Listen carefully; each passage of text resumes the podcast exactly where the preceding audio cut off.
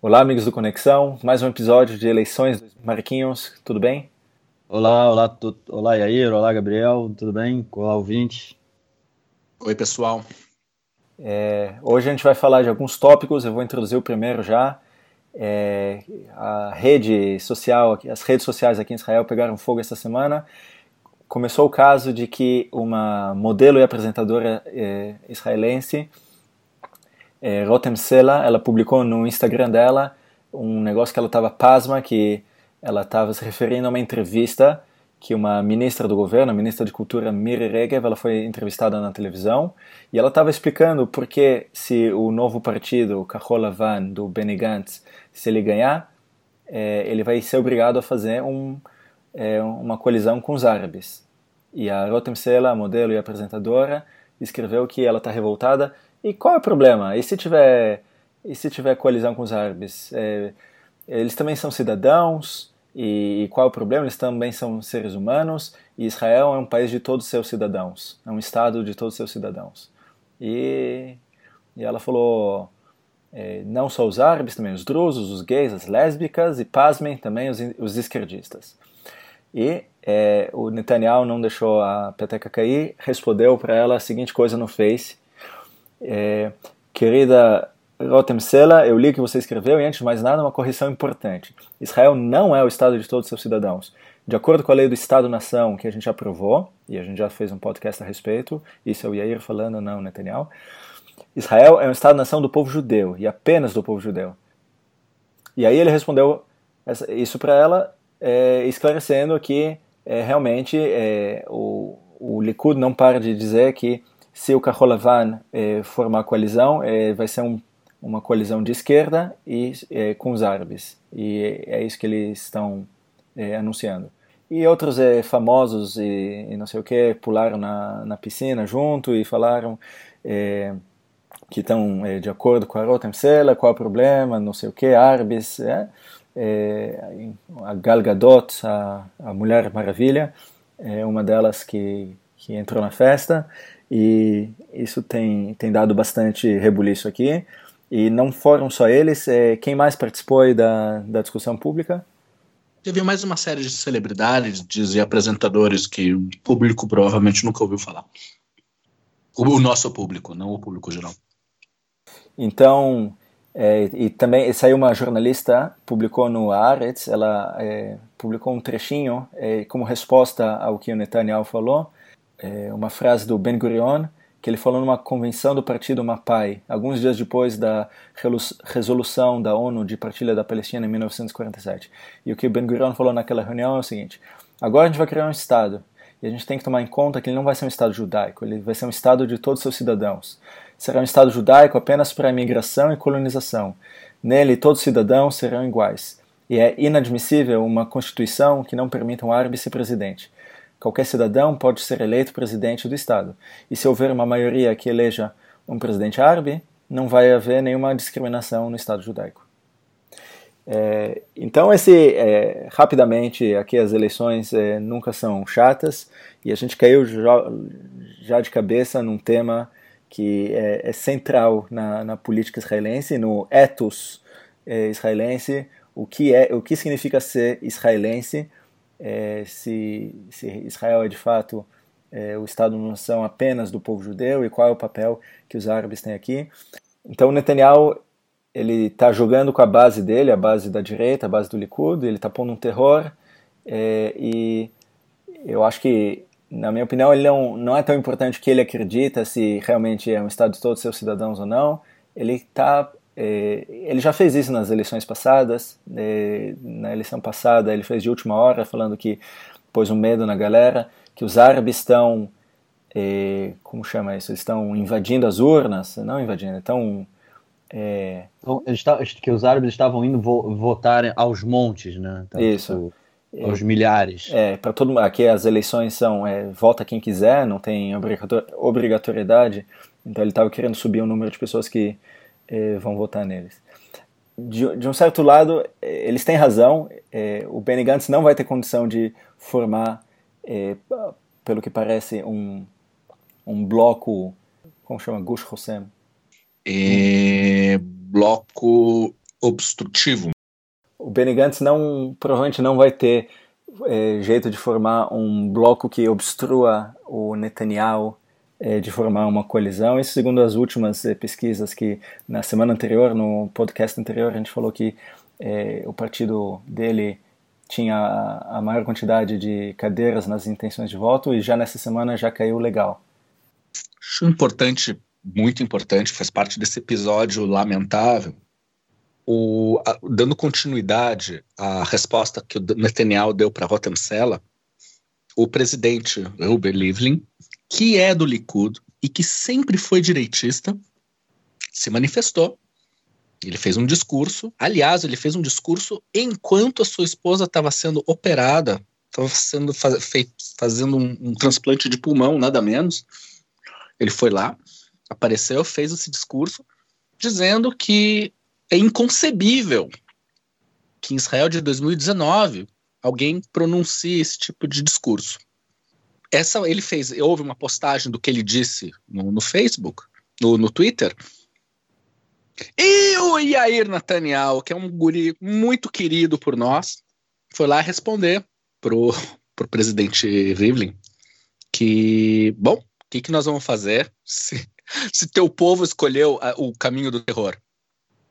Dando a entender que o Evelyn era árabe e é por isso que ele gostava de árabes, e era por isso que ele fazia esse tipo de discurso. O que é absolutamente lamentável, mas aí a gente entende da onde vem educação boa que vem de casa. Inclusive, é interessante acrescentar aqui um detalhe que ele foi com os pais para o Brasil a passeio ele não foi missão oficial, ele não tem nenhum cargo oficial, embora viva com os pais aos 25 anos de idade. E ele chegou no Brasil e ele teve que pagar suas próprias contas e descobriu-se numa reportagem do Haaretz de ontem que não foram pagas as contas. Então, se o pessoal quiser fazer um bolão, juntar 10 mil dólares para cobrir os custos da permanência do Ir Nathaniel no Copacabana Palace, a gente, então a gente agradece. Vamos fazer um aquele Kickstarter, né, cara? uma vaquinha, uma vaquinha coletiva aí para a galera pagar a conta do, do Netanyahu.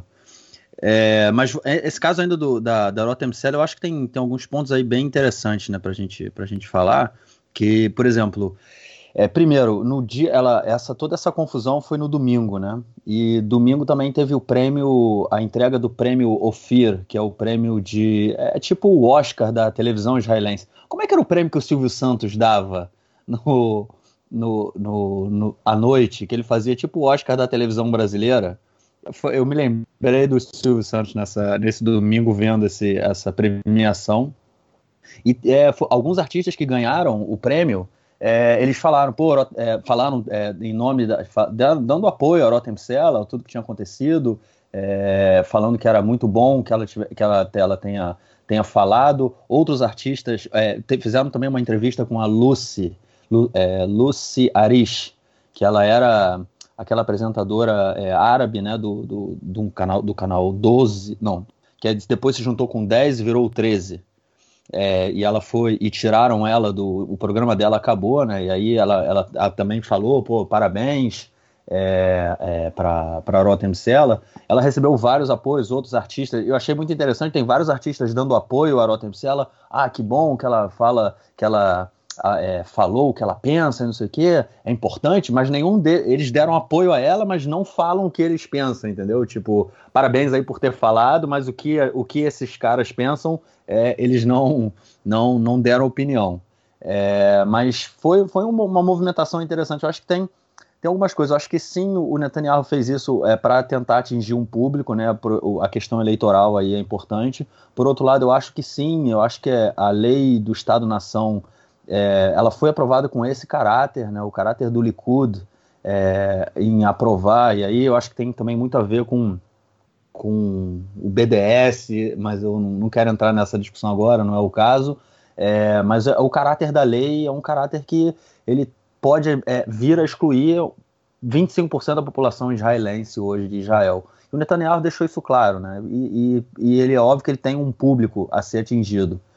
Essa questão também do, do público árabe, né, desse, todo esse ataque ao público, é, de falar, né, pô, afinal de contas eles são cidadãos de Israel, é, qual é o problema de fazer governo com os árabes? Isso faz parte, é, eu acho como o Yair colocou, de uma política de, do governo que já dura alguns anos de atacar a população árabe de Israel, né? Tipo, de é, deslegitimar, deslegitimizar e atacar, é, tipo, tê-los como inimigos, né, cara? A população árabe israelense é, é inimiga, porque afinal de contas, obviamente, os árabes não são sionistas, né? Eles não são sionistas. E então eles são inimigos do Estado. É, é, essa é a visão que o que parte do que o governo vem, vem é, a, apresentando nesses últimos período, nesse último período. Eu acho que essa fala do Netanyahu é só mais uma etapa, é só mais uma mais um round, entendeu? Dessa de toda essa questão. Marquinhos. E... Oi. É, vamos tentar fazer um paralelo. Se, se a situação em Israel de algum de algum jeito fosse totalmente inversa e o bloco da esquerda fosse o grande bloco que tivesse toda a força. E pode ser que se o Netanyahu da esquerda podia falar, ó oh, galera, não vai votar nesse partido novo de centro, porque eles vão fazer eles vão fazer coalizão com os ultra-ortodoxos, ou vão fazer com é, coalizão com os, com os colonos dos assentamentos. É, isso, esse tipo de frase seria aceitável? E você vê um paralelo é, um é mais feio do que o outro? Eu acho, eu acho que são duas coisas diferentes, cara, porque eu acho que a gente tem que. É, uma coisa é você ter uma discordância é, política de um determinado grupo político. Né? O, o, problema com os ortodoxos é uma, é, uma, é uma diferença, não é pelo fato dele ser ortodoxo, é, é, é uma questão do, da, da, da, vida dele, do cara ser, talvez, ser um, ser um ultra-religioso que pode ter uma visão é, de mundo completamente incompatível com a minha visão de mundo e, e é, um, é, uma diferença política. No caso dos árabes é uma discussão, é uma diferença étnica, né, cara? Eu acho que a gente são, não é uma comparação, não, eu acho que são, é uma comparação que ela acaba é, colocando é, é, é como chama isso? É, fatores diferentes, entendeu? É, é, você, é comparar banana com maçã, no caso. Tipo, é, você comparar o colono, se você falar, se um governo da esquerda falar não faça o governo com os ortodoxos ou com os colonos, é a mesma coisa. Você está comparando dois grupos que têm uma visão política diferente da sua. Mas quando você está falando de árabe, é uma questão étnica, né, cara? Eu acho que esse é o problema. Agora, uma coisa que tem que ser, que você tá, que, que falou da, do Gush Rossem, né, do bloco. Como é que foi, Gabriel, que você traduziu? Eu não consigo traduzir isso, não, cara. Eu não sei, é bloco. bloco bloco de oposição, bloco. É, o bloco que, o bloco que, que é, impede que o governo, que uma determinada, um determinado grupo tenha a maioria né, do, dos parla, do, do, do parlamento. É, os árabes nunca vão entrar para uma coalizão dessa, entendeu? Não tem um partido árabe, talvez o partido, o Hadash, né, que é o partido comunista, é, entre para uma coalizão dessa, mas eu acho difícil também. É, o Partido Comunista é um partido de maioria árabe também. É, então, os partidos árabes falam abertamente que eles não entram para o governo. Eles poderiam sim fazer parte de um, grupo, de um bloco de, de oposição, de um bloco de que impeça que o governo tenha, que, que, uma, que um determinado grupo tenha maioria, mas eles não entrariam para um governo, entendeu? Ou seja, é, toda essa discussão, essa, essa discussão que, o, que, o, que a direita, que o Netanyahu vem fazendo de é, que a Miri Regev fez, né, de falar, ah, vai fazer com os árabes, não sei o quê, nada mais é do que é, assatar. Como é que, como é que traduz isso? É, é, é, incitação, incitar, entendeu? Estão incitando contra a população árabe, entendeu? É, e que são também é, adversários políticos, têm uma visão de Estado completamente diferente. Se bem que é, a, é, a, grande maioria dos países, dos partidos árabes também defendem dois estados, entendeu? É, é, eles têm uma visão diferente, mas defendem dois estados. Eles não querem acabar com o Estado de Israel tal como ele, ele é visto hoje.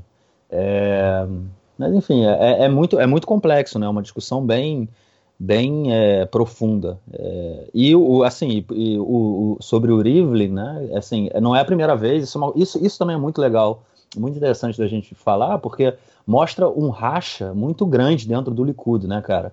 Que é o racha entre o Rivlin e o Netanyahu, porque o Netanyahu não queria que o Rivlin fosse presidente, o Rivlin é o presidente, eles são de grupos opostos dentro do, do Likud, é, o, Netanyahu, o Rivlin né, hoje é mais próximo do Gideon Sar, que é, é rival do Netanyahu no Likud, E o, o Netanyahu tem hoje é, tem assim um receio de entrar em, em choque direto com, com, com o, o Rivlin, porque se o resultado das eleições forem resultados assim é, justos, né, no final das contas quem decide quem vai ser o primeiro a tentar montar o governo é o presidente. Né? O presidente tem, essa, tem esse poder. Então nada impede que o, que o Rivlin é, vire para o Netanyahu e fale assim: meu amigo, eu vou dar. A, o primeiro a tentar montar o governo vai ser o Gantz, não vai ser você. Isso ele já disse, não, mas ele já disse em entrevista que ele não vai fazer isso, que ele vai, ah. ele vai seguir o costume e que ele não vai fazer isso, por mais que o Netanyahu levante essa questão. O que é interessantíssimo, porque daí é. perdeu o ímpeto do Netanyahu de jogar a culpa para o Rivlin, que era, era uma jogada sensacional, e agora ele não pode mais fazer isso. É, mas é, de certa forma tem essa, essa disputa né, entre os dois, esse, entre esses dois grupos do Likud, que eu não sei nem como, como, como dizer quem é o mais, o mais é moderado. É importante, moderado. Marquinhos, é importante levantar. Eu acho que vai, vai, vale um podcast inteiro só sobre, sobre o, o mundo pós-Netanyahu, que vai ser uma mudança completa da, da, de como se faz política em Israel. O Netanyahu já está há 20 anos no cenário como, como figura central do, do do Calma aí, político. você já está aposentando ele? Não, eu tô, não. Em primeiro lugar, ele vai se aposentar em algum momento. A não ser que a minha teoria de que ele é imortal seja correta. É, mas eu não costumo acertar nessas minhas teorias é, é, é extra, extra paranormais. Então, eu acho que ele não é.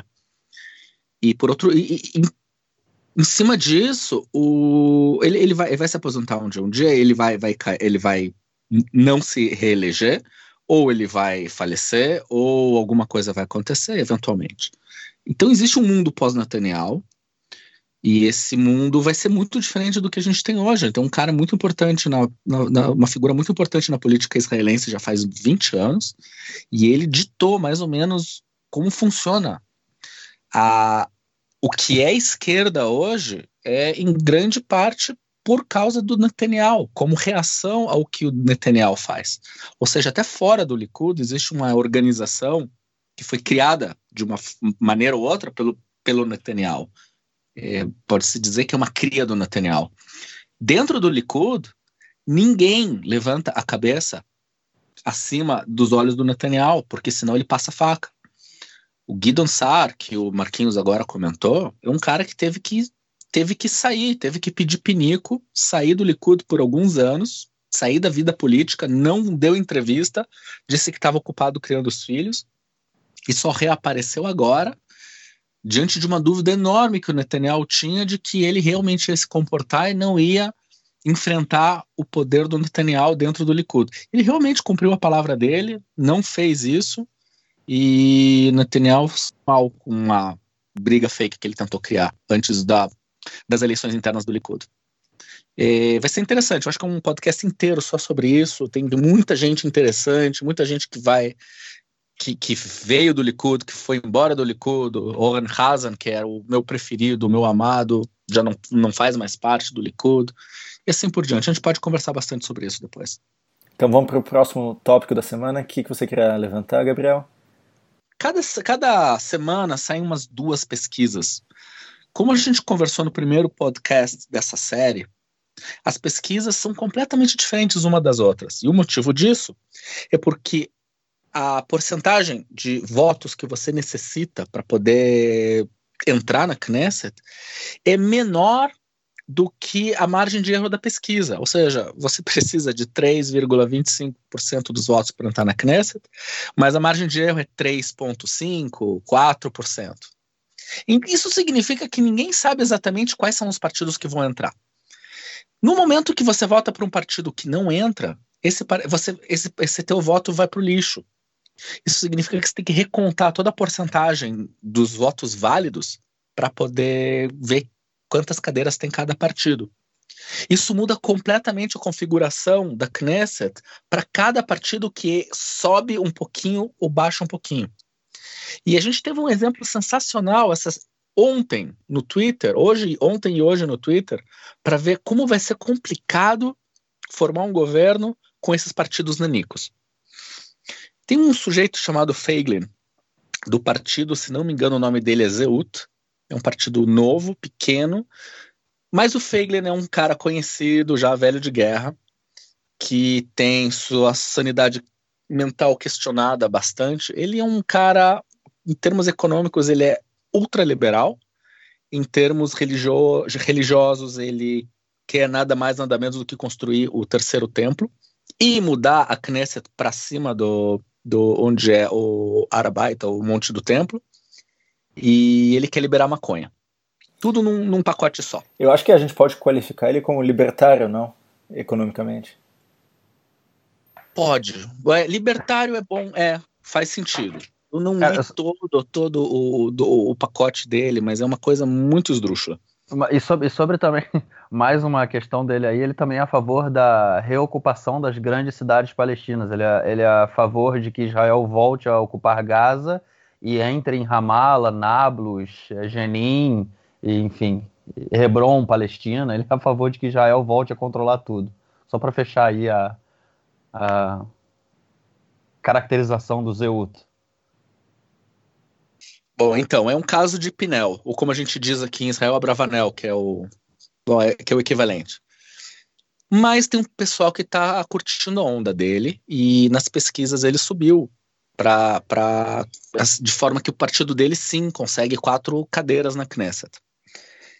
Só que ele já afirmou que ele vai entrar em qualquer coalizão que aceite a liberação da maconha.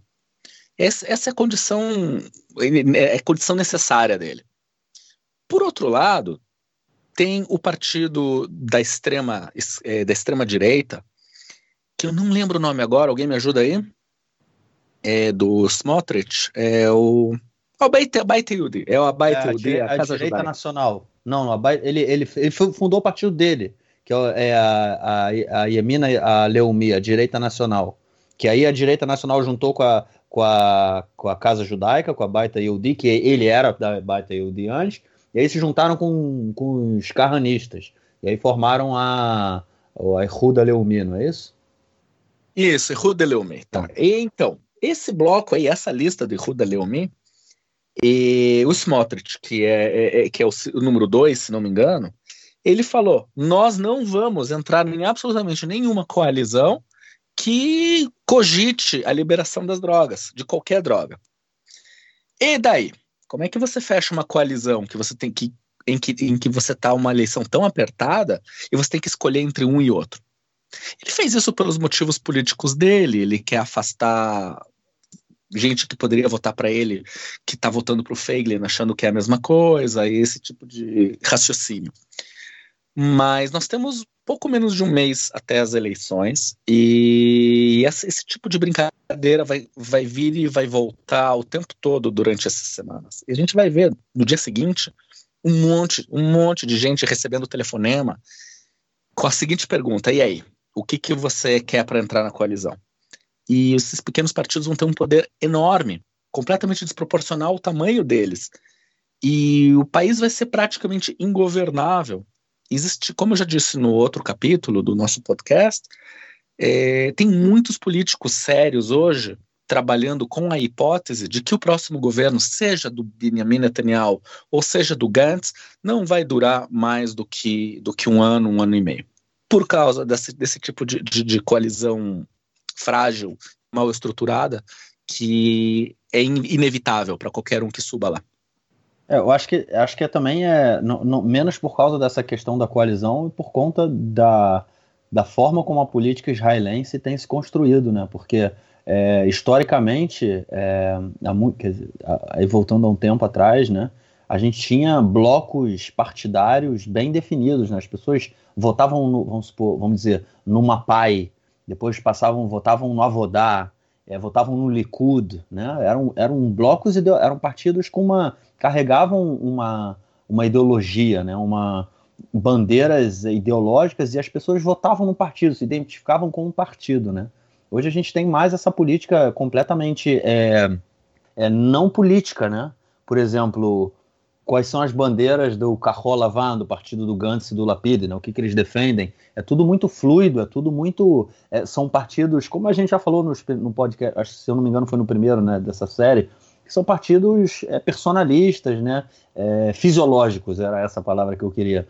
É, é, uma política fisiológica que a gente tem, né? E é tudo personalista, vo voltado em nome de, de pessoas.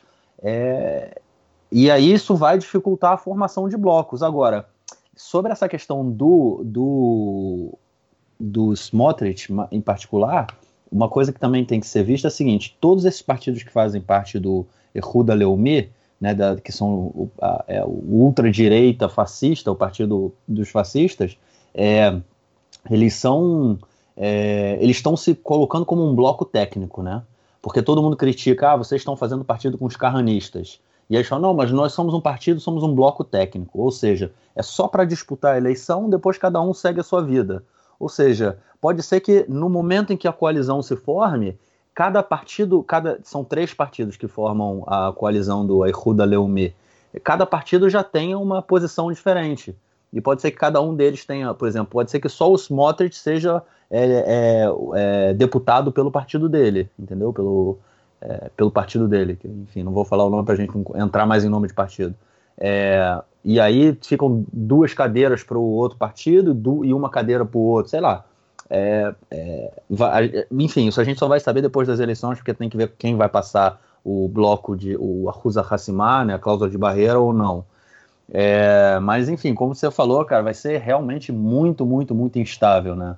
E é uma política muito doida essa coisa de você votar é, em pessoas, né, não em ideias. É, você e se a gente for entrar em uma discussão mais sobre é, filosofia política, né, o que representa isso, você é, você delegar o, o, poder de decisão a uma pessoa, né, não a uma ideia, né?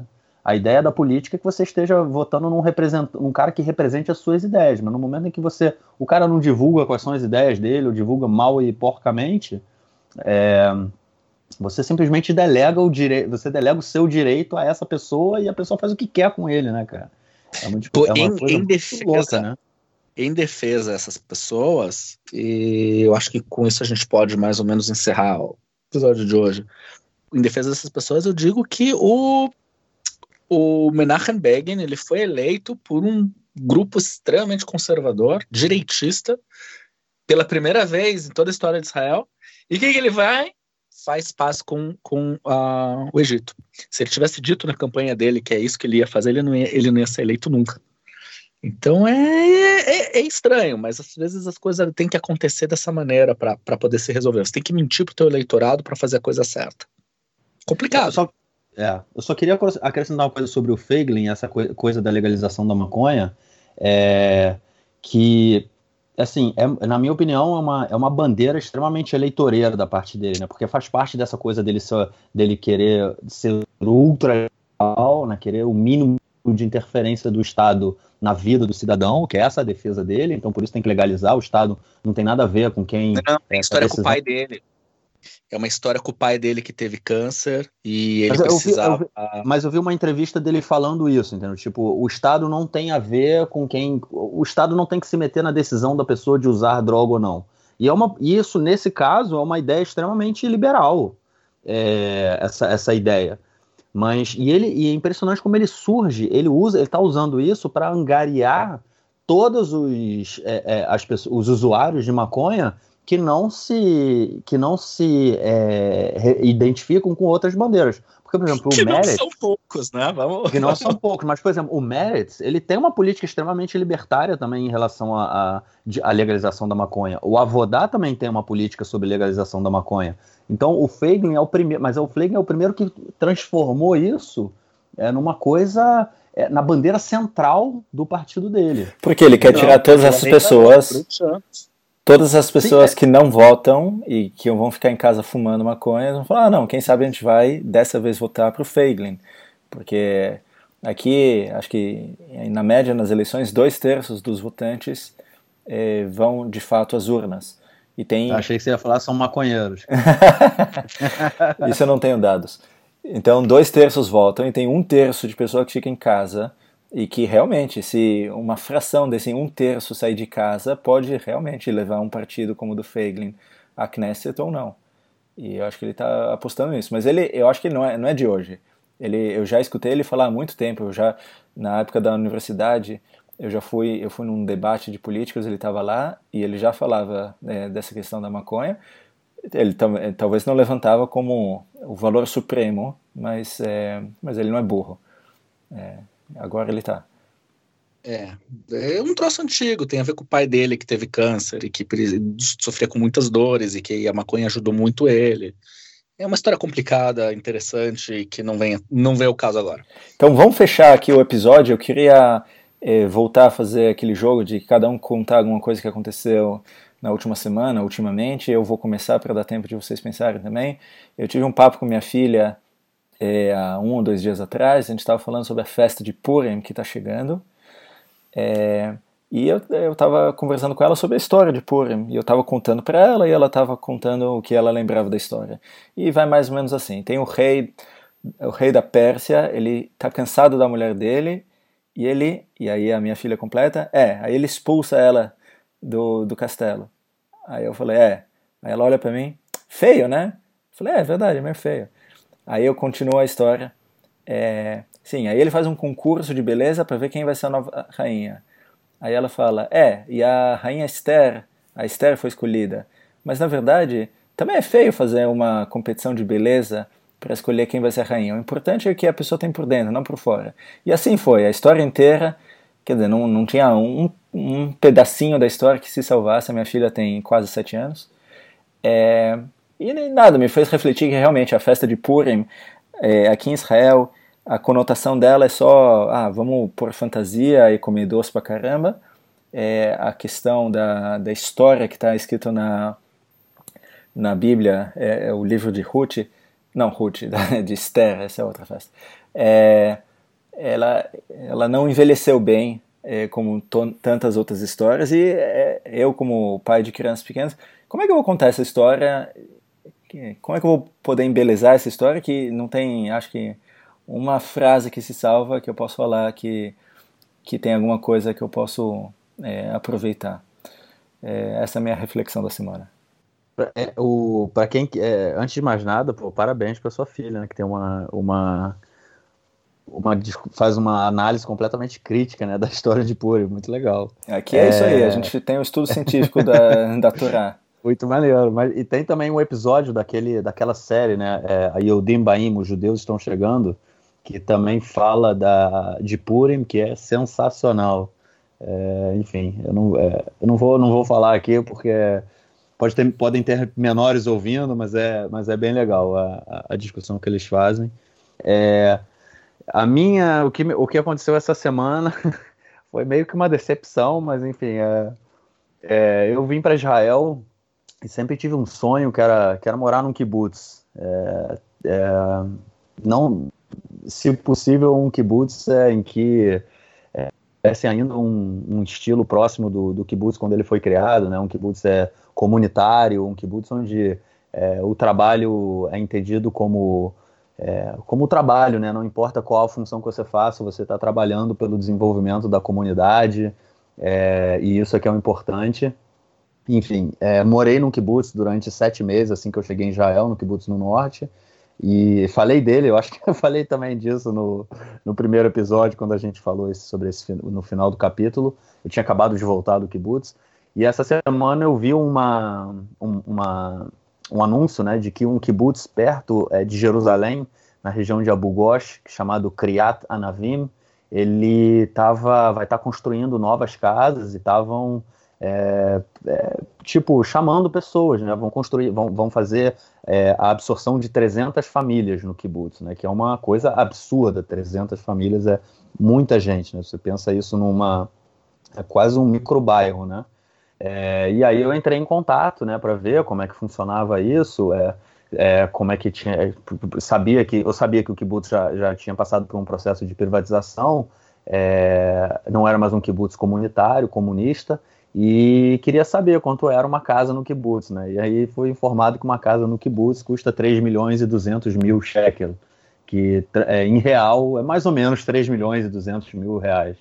É, enfim, o sonho Pô, Você já comprava kibbutz. uma casa lá no condomínio do, do, do Bolsonaro. Do Bolsonaro, pois é, cara. É, Acho que, que é mais barato lá, cara. Acho que é mais tem barato. Policial, policial militar aposentado que conseguiu é. comprar casa miliciano, lá. Miliciano.